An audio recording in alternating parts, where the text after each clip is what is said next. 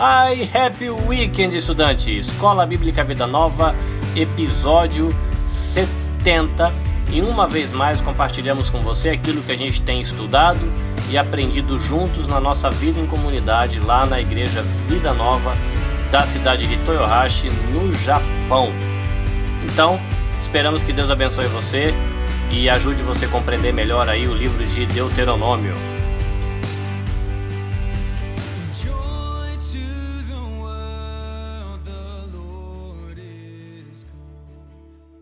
Muito bem, voltamos aos nossos estudos em Deuteronômio, como foi combinado no último encontro, que a gente falou de Deuteronômio.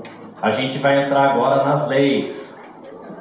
E a gente vai aproveitar que a gente acabou de sair do feriado de Golden Week, né, aqui no Japão. A gente tem três feriados importantes, que é o feriado de Golden Week, que é em maio. Depois a gente tem o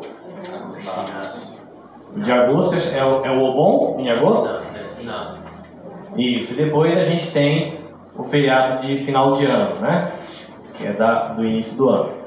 E são três feriados que é legais. A gente aproveita o feriado para viajar. Quem que viajou nesse feriado? Levanta a mão. Quase todo mundo. Quem não foi muito longe, foi para Toyokawa, às vezes foi para Hamamatsu, conta, né? Para Nagoya. Se você tivesse para Araia Transestadual, Perdeu a oportunidade de fazer uma viagem transestadual. Mas a pergunta: é bom ou não é esses tempos de feriado onde a gente pode viajar? A gente viaja, encontra quem a gente gosta, não é? E a gente aproveita para comer.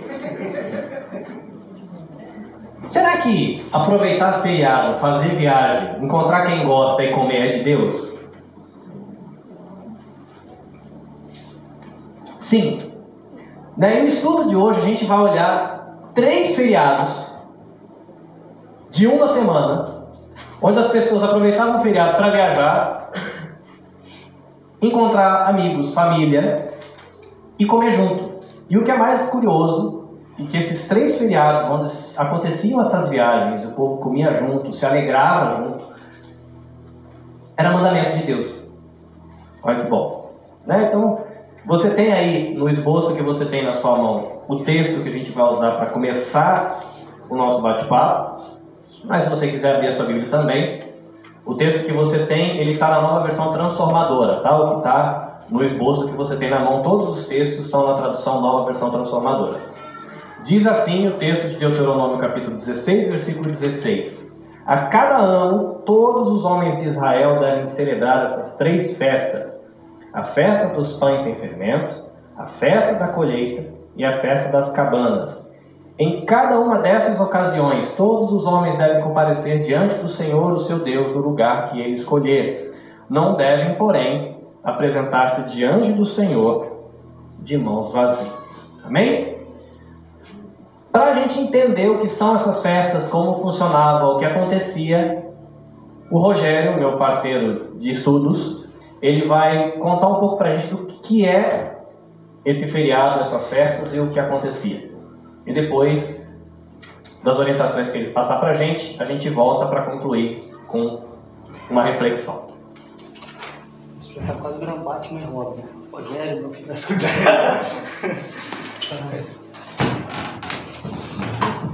Bom, boa tarde para quase todo mundo, que hoje acho que eu não cumprimentei quase ninguém. Boa tarde, boa tarde.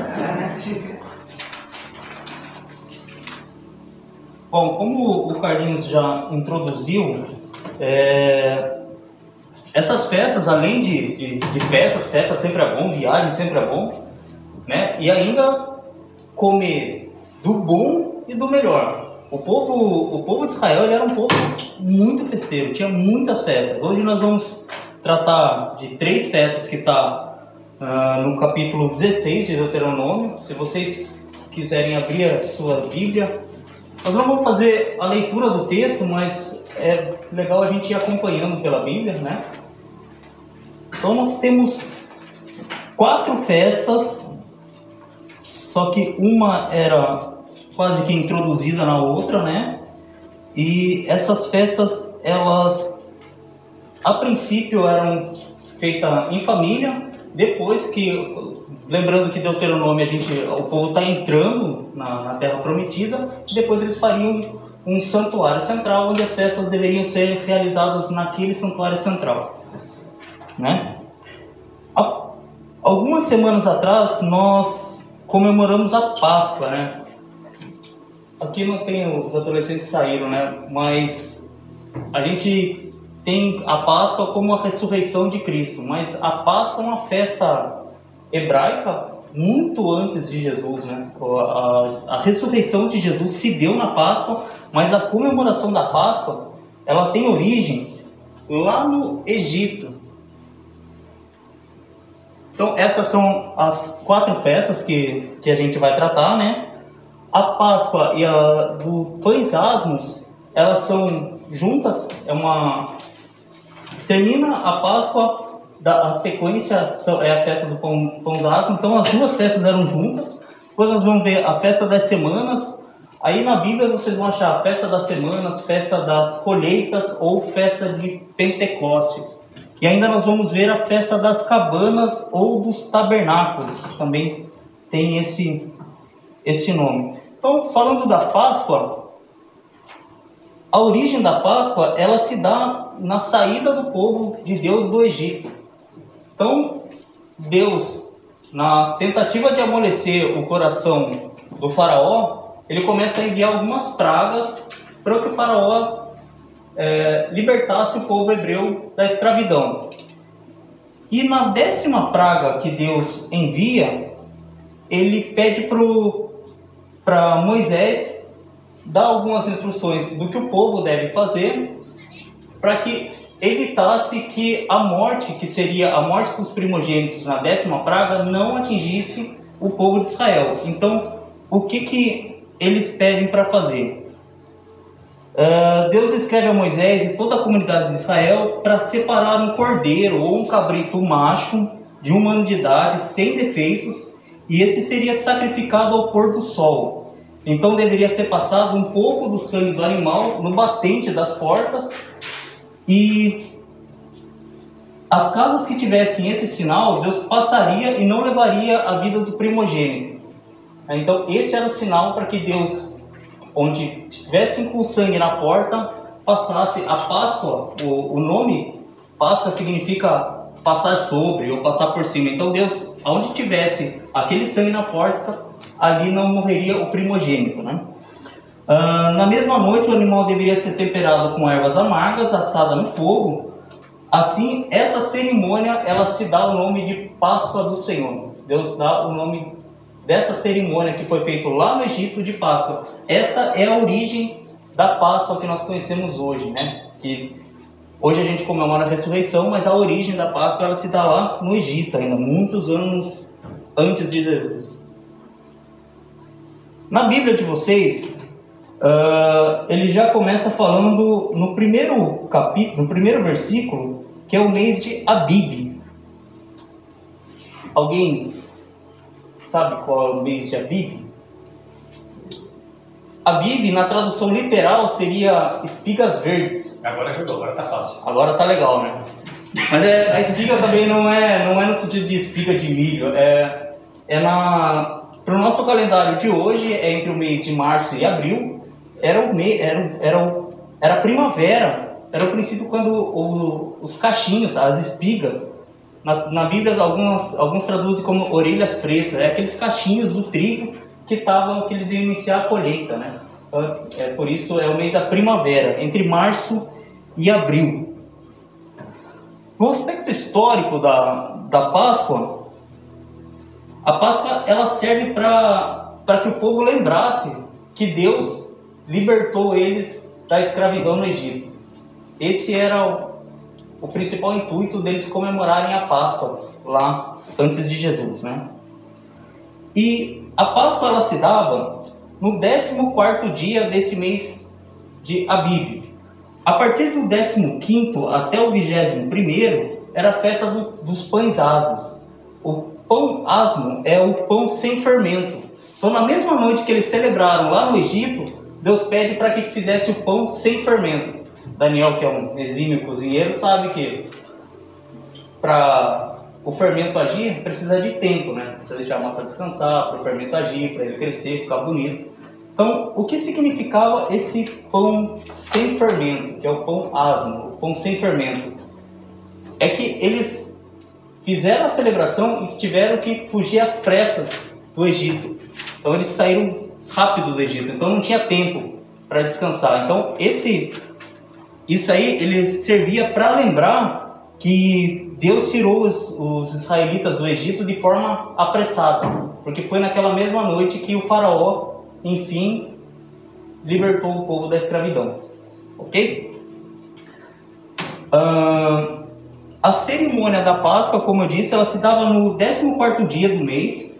Deveria separar um animal dos rebanhos de bois ou de ovelhas. Aí vocês já podem ver uma diferença que lá no, no Egito, lá no Êxodo, era cabrito ou cordeiro, né? Aqui em Deuteronômio já era bois ou ovelhas para sacrificar no templo, como falei. Aí depois eles passaram a ter um lugar específico para fazer sacrifícios, né? Teria que ser no templo central. Ao final da tarde ali comeriam e ficariam até amanhã do dia seguinte, celebrando.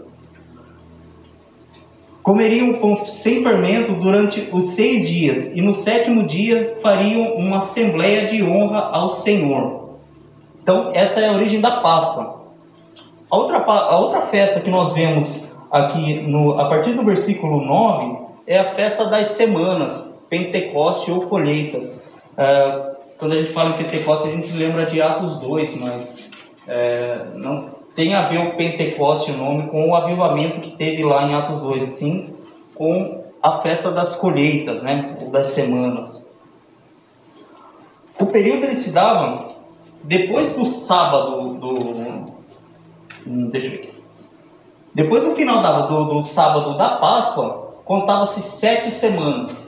Então, e no, no quinquagésimo dia, depois da Páscoa, se comemorava a festa das semanas. Era o período do nosso calendário entre maio e junho, hoje, né?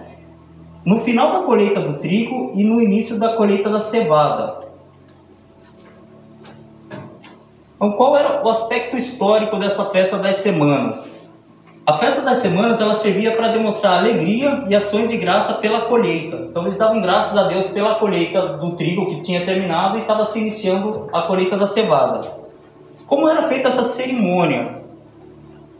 Era uma festa de alegria em que todos os adoradores participavam de uma refeição cerimonial em família, junto com seus servos, levitas, estrangeiros, órfãos e viúvas. Eram feitas ofertas obrigatórias e voluntárias, incluindo as primícias do trigo. Então, todo aquele trigo que foi colhido lá no começo, no, no, no princípio, era o melhor trigo, ele era guardado para ser ofertado nessas festa das semanas. Então, como eu falei no início, era tudo, eles comiam do bom e do melhor. A gente sabe que cordeiro aí de aproximadamente de um ano, ele tem uma carne mais macia, a, a primeira plantação sempre ela vem mais bonita. Então, a festa era comer do bom e do melhor. E em todas as festas, um, o que ressalta é a alegria do povo que eles tinham em celebrar essas festas. Era uma festa de muita alegria. Né? Festa das cabanas ou dos tabernáculos. Assim como na festa dos pães asmos, a festa das cabanas tinha duração de sete dias. Né? Esse é o, o período. Ele se dava no mês de setembro e outubro e ele marcava o final da colheita das frutas, principalmente da uva, eles é, plantavam nessa, nessa região. Né? O aspecto histórico. A celebração da colheita, é, eles celebravam a colheita e habitavam em tenda no período da festa. Qual era o, o intuito de habitar na, em tendas durante esses sete dias? Era para lembrar que durante os 40 anos que eles passaram no deserto, eles moraram em tendas. Né? O curioso é que assim, eles tinham um templo central onde eles deveriam fazer os seus sacrifícios. Eles se juntavam nessa, nesse templo central. Mas, como foi separado as tribos, tinha, era espalhados, né? Então vinha o pessoal de longe, ele eh, tinha uma peregrinação até o templo, e aí todos se reuniam ali no templo, faziam suas cabanas ali, e ali eles permaneciam por sete dias. Quem morava nas proximidades já tinham as casas, eles tinham as casas deles e no, no terraço da casa eles tinham um espaço no telhado onde eles armavam suas cabanas. Então eles ficavam dentro da casa deles, mas nesse período de sete dias eles dormiam em cima da cabana. Interessante, né? É... Sonho, tio Dani. É, o Dani, o Dani que passou o feriado na cabana aí é mais ou menos isso, né? É legal? Isso servia para lembrar os 40 anos que o povo passou no, no deserto, né? Peregrinando até chegar na Terra Prometida. É, então, a, a, celebração, como eu falei, era uma, uma semana de celebração pela colheita. Eles habitavam em tendas e ofereciam sacrifícios. Então, um resumo assim do que foram essas peregrinações. As três festas resumidas, ambas oferecem a Israel a oportunidade de se alegrar e celebrar coletivamente sua fé em Deus. Como eu disse, era, era uma festa que eles celebravam juntos, entre irmãos, e o que em outros textos do Antigo Testamento e alguns do Novo também, o que ressaltava hum, era as palavras de alegria e júbilo. Então, dava para ver assim, que era uma festa muito alegre, um povo muito alegre, que tinha muita alegria em fazer esse, essas oferendas e sacrifícios. E uma outra, um outro ponto que estudando é, eu achei interessante, logo no primeiro estudo que a gente fez de Deuteronômio, a gente falou que o, o modelo do livro, ele é um, um modelo de contrato de suzerania e vassalo, e vassalagem, né? E o senhor, o suzerano e seus vassalos. Então, a antiga exigência que todo homem israelita deveria se apresentar ao templo três vezes no ano, ele encontra um paralelo nessa exigência dos tratados de suzerania, que exigia que os seus vassalos eles se apresentassem durante ele periodicamente para reiterar a sua lealdade e fazer tributos.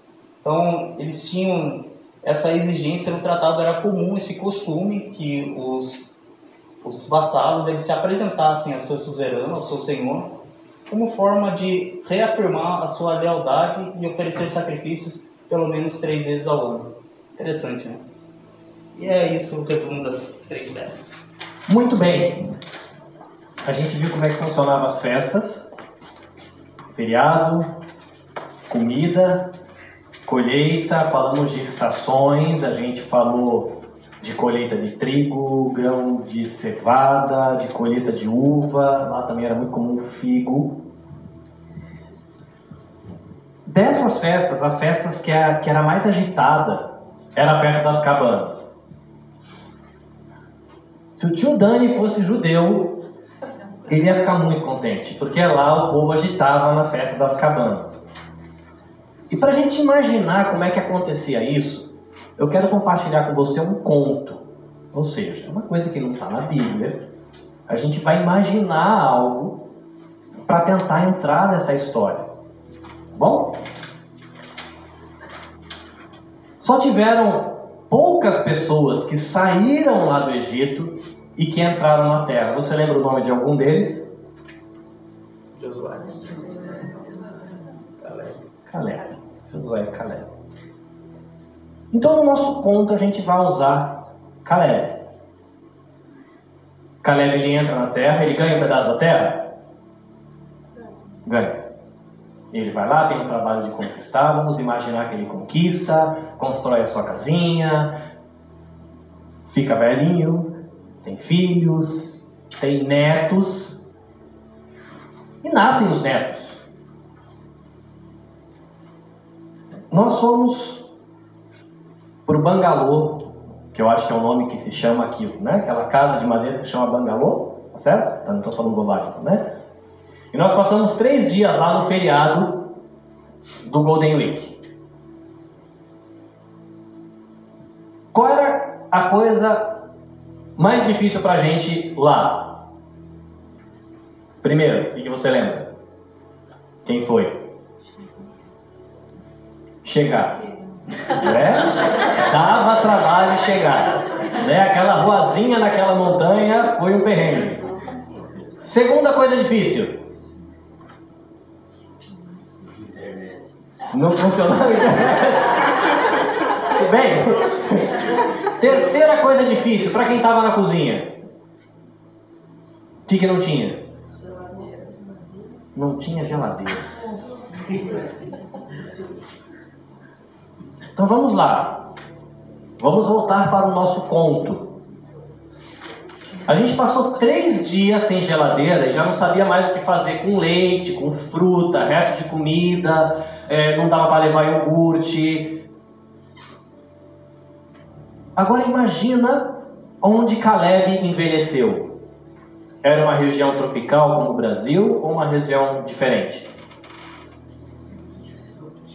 Diferente, onde Caleb cresceu, ou melhor, envelheceu, teve filhos e netos, era uma região diferente. Uma região que era árida boa parte do ano.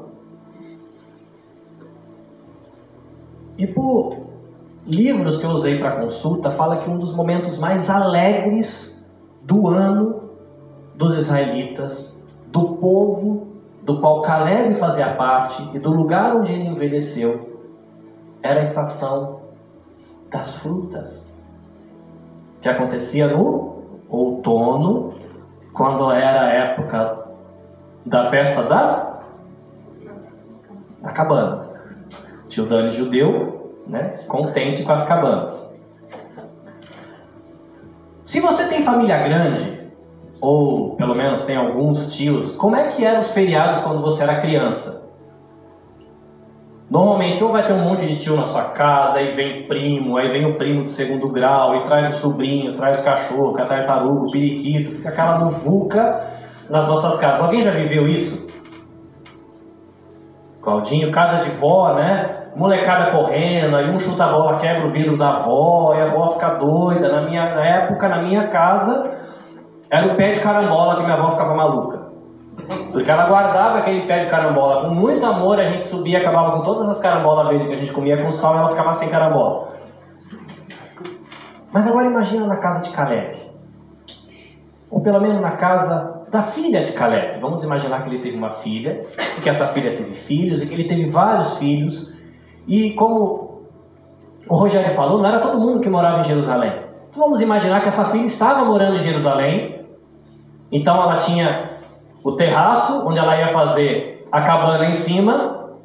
Era época de feriado, uma semana de feriado, a galera fazia viagem, e chega um tio, e chega uma tia, aí chega uma tia com uma cesta de figo, chega outra tia com uma cesta de uvas, chega uma outra tia com uma cesta de não sei o que, porque tem um monte de fruta lá diferente que a gente não conhece. Mas aí começa, põe um negócio na mesa, vamos abrasileirar o um negócio, aí uma tia passa o café, a outra tia já vai para a cozinha com a outra prima e já começa a fazer o bolo de fubá, e as crianças já estão correndo pelo quintal. Daqui a pouco começa a ficar aquele burburinho, aquele burburinho, e as crianças correndo. E vem uma criança correndo fala assim: O vô chegou! E a galera já sai correndo e já vai se reunir na fogueira que o povo está fazendo na casa, porque o vô Caleb vai contar a história. E a gente não falou aqui, mas uma das principais festas do povo judeu, onde Caleb envelheceu e onde o nosso imaginário pequeno Joshua cresceu, era o sábado, que acontecia toda semana. Era um feriado semanal. Então, se você imaginar a festa das cabanas, ela era a última festa dessas festas que tinham viagem do ano. Toda semana eles paravam para lembrar o sábado. Eles já tinham feito a Páscoa, eles já tinham feito a festa dos pães sem fermentos, eles já tinham feito a festa das colheitas e agora se reuniam para a última, que seria como o nosso Réveillon, né? Vamos colocar assim, nossa festa de Natal, onde junta a parentaiada. E a molecada já ia, porque sabia que se o vô Caleb chegou, é hora da história. E já juntava as tias, e nego passando pipoca, né? Groselha, tem o que suco. E o vô Caleb começa a contar a história. E começa, meninos, Deus criou o mundo. É isso que a gente lembra toda semana.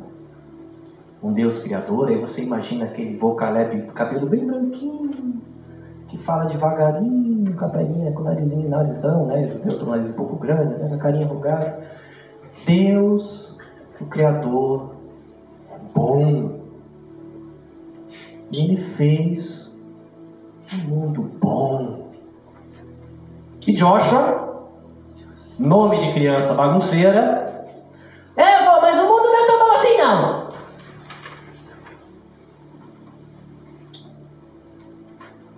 Eu vou falar a verdade. Pequeno Joshua, é verdade. Sabe, Joshua, eu nasci lá, onde a gente era escravo. E ser escravo não é bom. Vô, lá onde você era escravo tinha internet? não tinha, Joshua. Mas é por isso que todo ano a gente comemora a Páscoa. Para lembrar que esse Deus bom e o mundo que acontece coisas que não são boas, ele nos livrou da morte.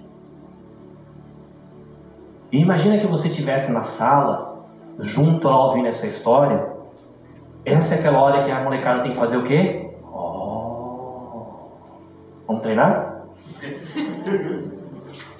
e é por isso, pequeno Joshua, que Deus foi até lá e nos livrou da morte.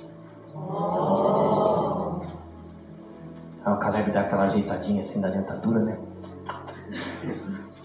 Ele fala, sabe? E a gente come pão sem fermento todo ano para lembrar que esse Deus bom que fez um mundo bom onde acontecem coisas ruins, Ele nos fez livres. Oh.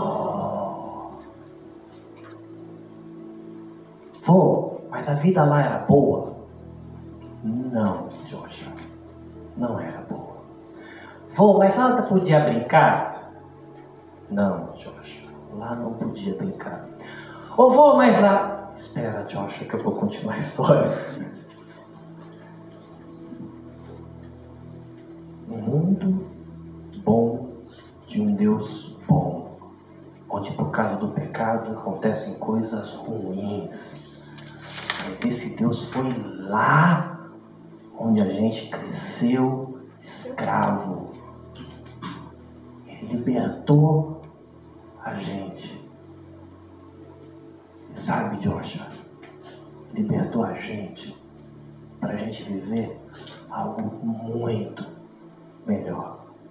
E é por isso, meu pequeno, que todos os anos a gente faz a festa das colheitas, onde a gente lembra que lá no Egito tinha pouco, pouca roupa, pouco descanso, pouca comida, pouca paz, pouca harmonia, muito sofrimento, muito peso, muita sujeira e muito trabalho.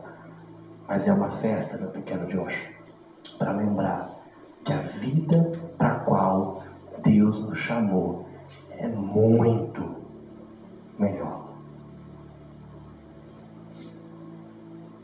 Sabe, Josh, não é mais só isso.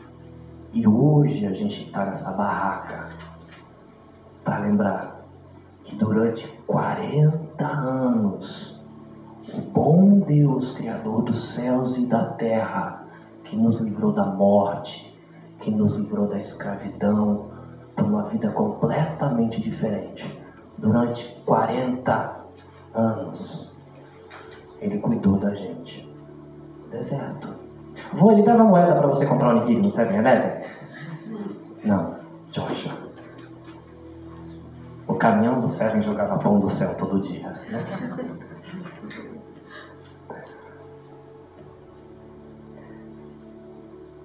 Você consegue imaginar a emoção das crianças ouvindo uma história dessa? Era todo ano. Você imaginar o tio Dani ficando vovô e ele levando a gente lá para como é o nome do acampamento, tio Dani? Lá em Roraima. Imagina o tio Dani com mais ou menos 75 anos. E é hora de ir para Roraima. Aí lógico que ele já não vai estar aguentando mais carregar as coisas e carrega isso aí que o voo tá indo.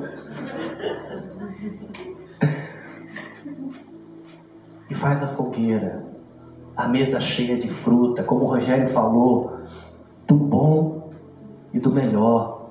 Se você olhar o texto depois da sua casa, você vai ver que aí Deus, ele vai falar por meio de Moisés que você vai se reunir, vai pegar comida, vai comer o que você quiser. Fala que era para guardar e levar.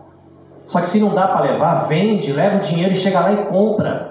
Compra boa carne, compra bom cereal para fazer um bom pão, compra um bom vinho, senta você, sua mulher, senta o seu filho, senta a sua filha, senta a sua tia, sua nora, sua sogra, senta a mulher viúva que está desamparada, senta o órfão, senta o estrangeiro que está tentando reconstruir a vida no teu país, senta e se alegra com o que Deus fez a mesa cheia de fruta.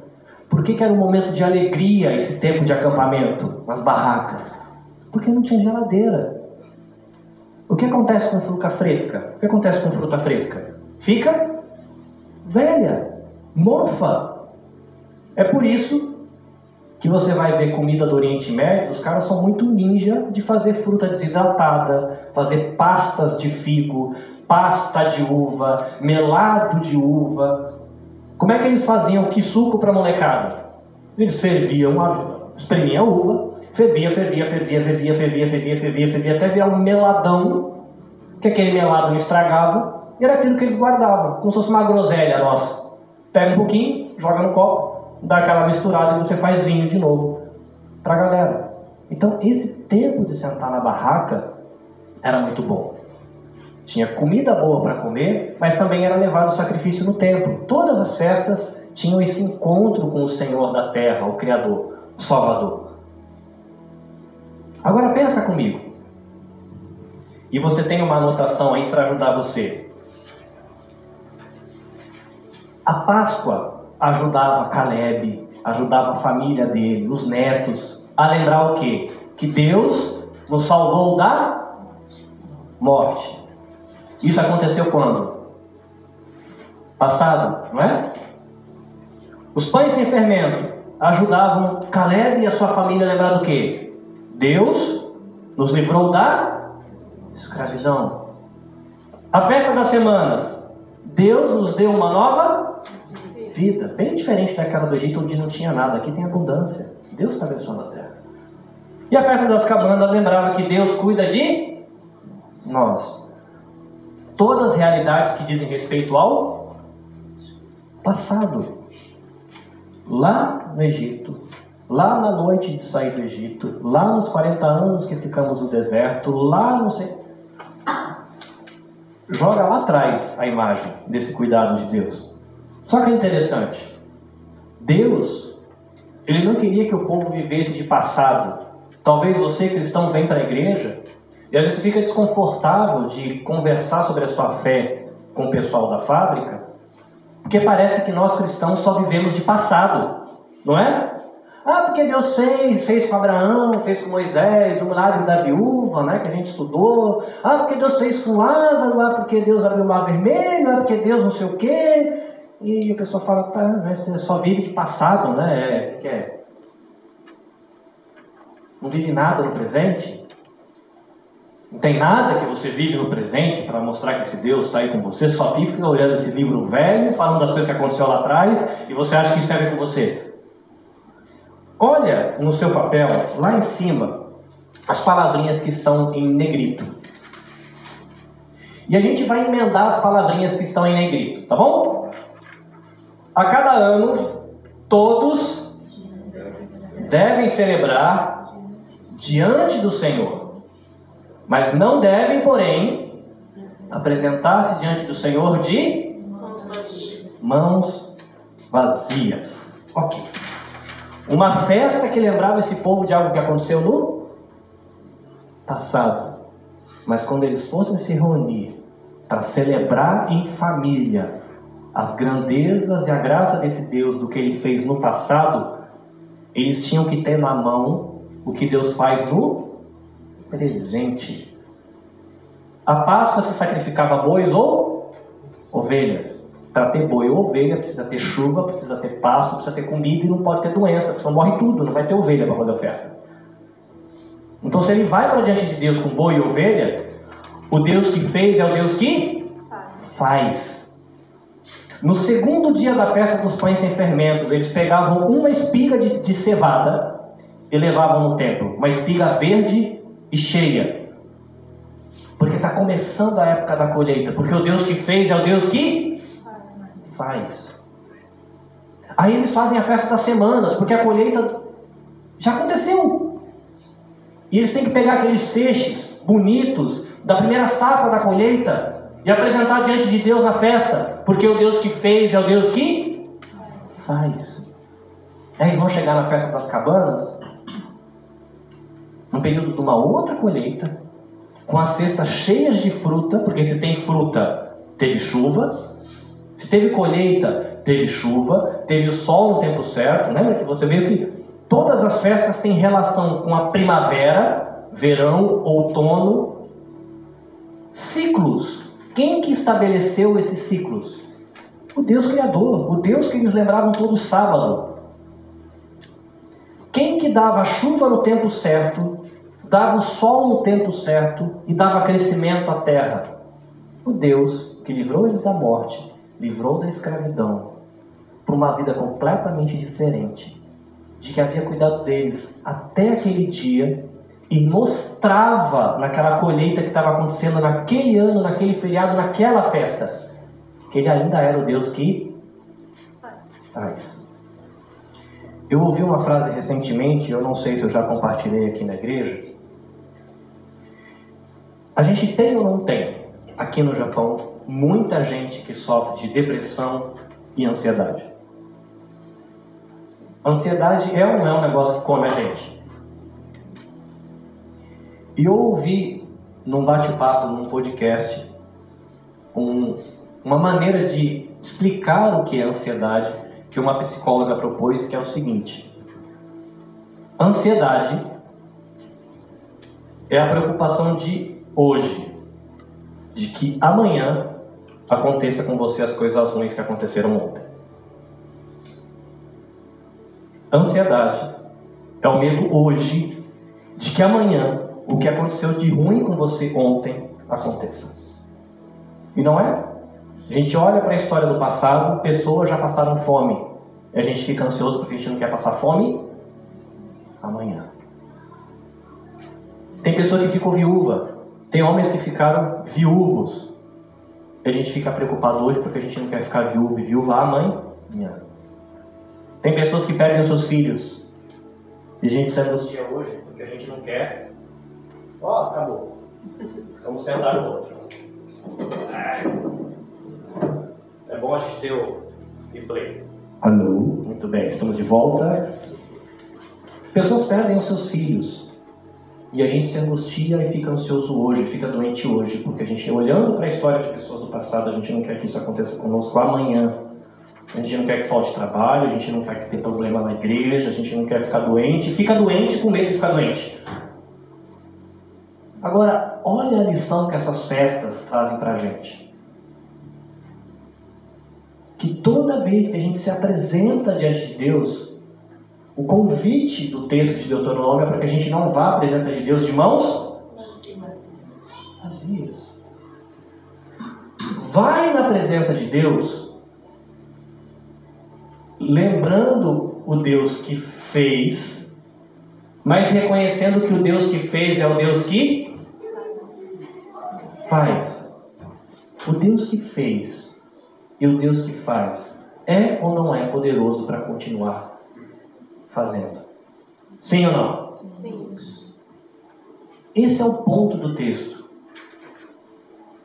As festas não eram só para celebrar o que Deus fez, ou para celebrar o que Deus faz, mas era para plantar uma semente de dependência no coração do povo, plantar uma semente de alegria no coração do povo, porque o Deus que fez e faz é o mesmo ontem, é o mesmo hoje e ele vai ser o mesmo amanhã. Aí você fala assim, poxa Carlinhos, mas isso tem a ver com aquele pessoal lá, isso aí tem a ver com o pessoal de Abraão, eu não sou neto de Caleb, eu já fui no acampamento com o tio Dani, mas eu não sou da família. Então olha na sua parte aí, onde está escrito em Cristo no seu esboço. Aquele povo comemorava a Páscoa para lembrar que Deus tinha salvado eles da morte. Se você olhar em Cristo, você vai ver que 1 Coríntios vai dizer que Cristo é a nossa Páscoa. Então, o princípio que está por trás da festa da Páscoa diz respeito a nós, a igreja? Sim ou não? Sim, isso tem a ver com você.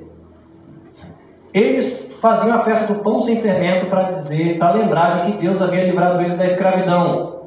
E Jesus ele diz que se o Filho, ou seja, se eu libertar vocês, verdadeiramente vocês serão livres. De que escravidão?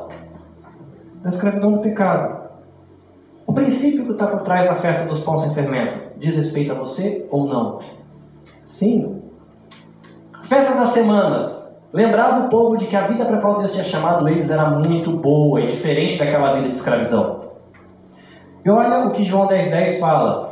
O ladrão vem para roubar, matar e destruir, mas eu, Jesus, vim para lhes dar vida, uma vida plena, uma vida que satisfaz. Isso tem a ver com você ou não? Sim.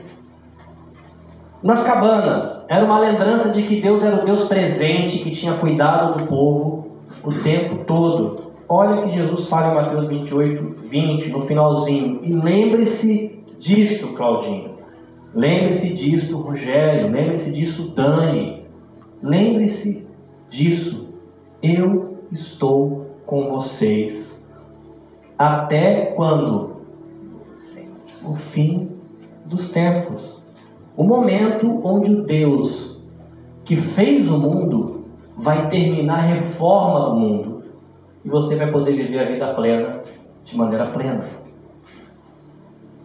Se a gente consegue entender isso quando a gente vem para a igreja, a gente vai entender por que, que Paulo fala lá em Filipenses assim, assim alegrem-se sempre no não é alegre-se sempre na reunião da igreja, não é alegre-se sempre no louvor, não é alegre-se sempre no dia do seu salário.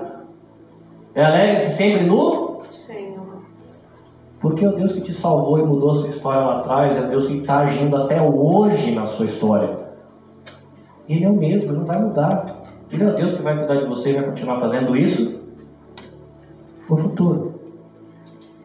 A gente é chamado para olhar o que Deus fez lá no passado.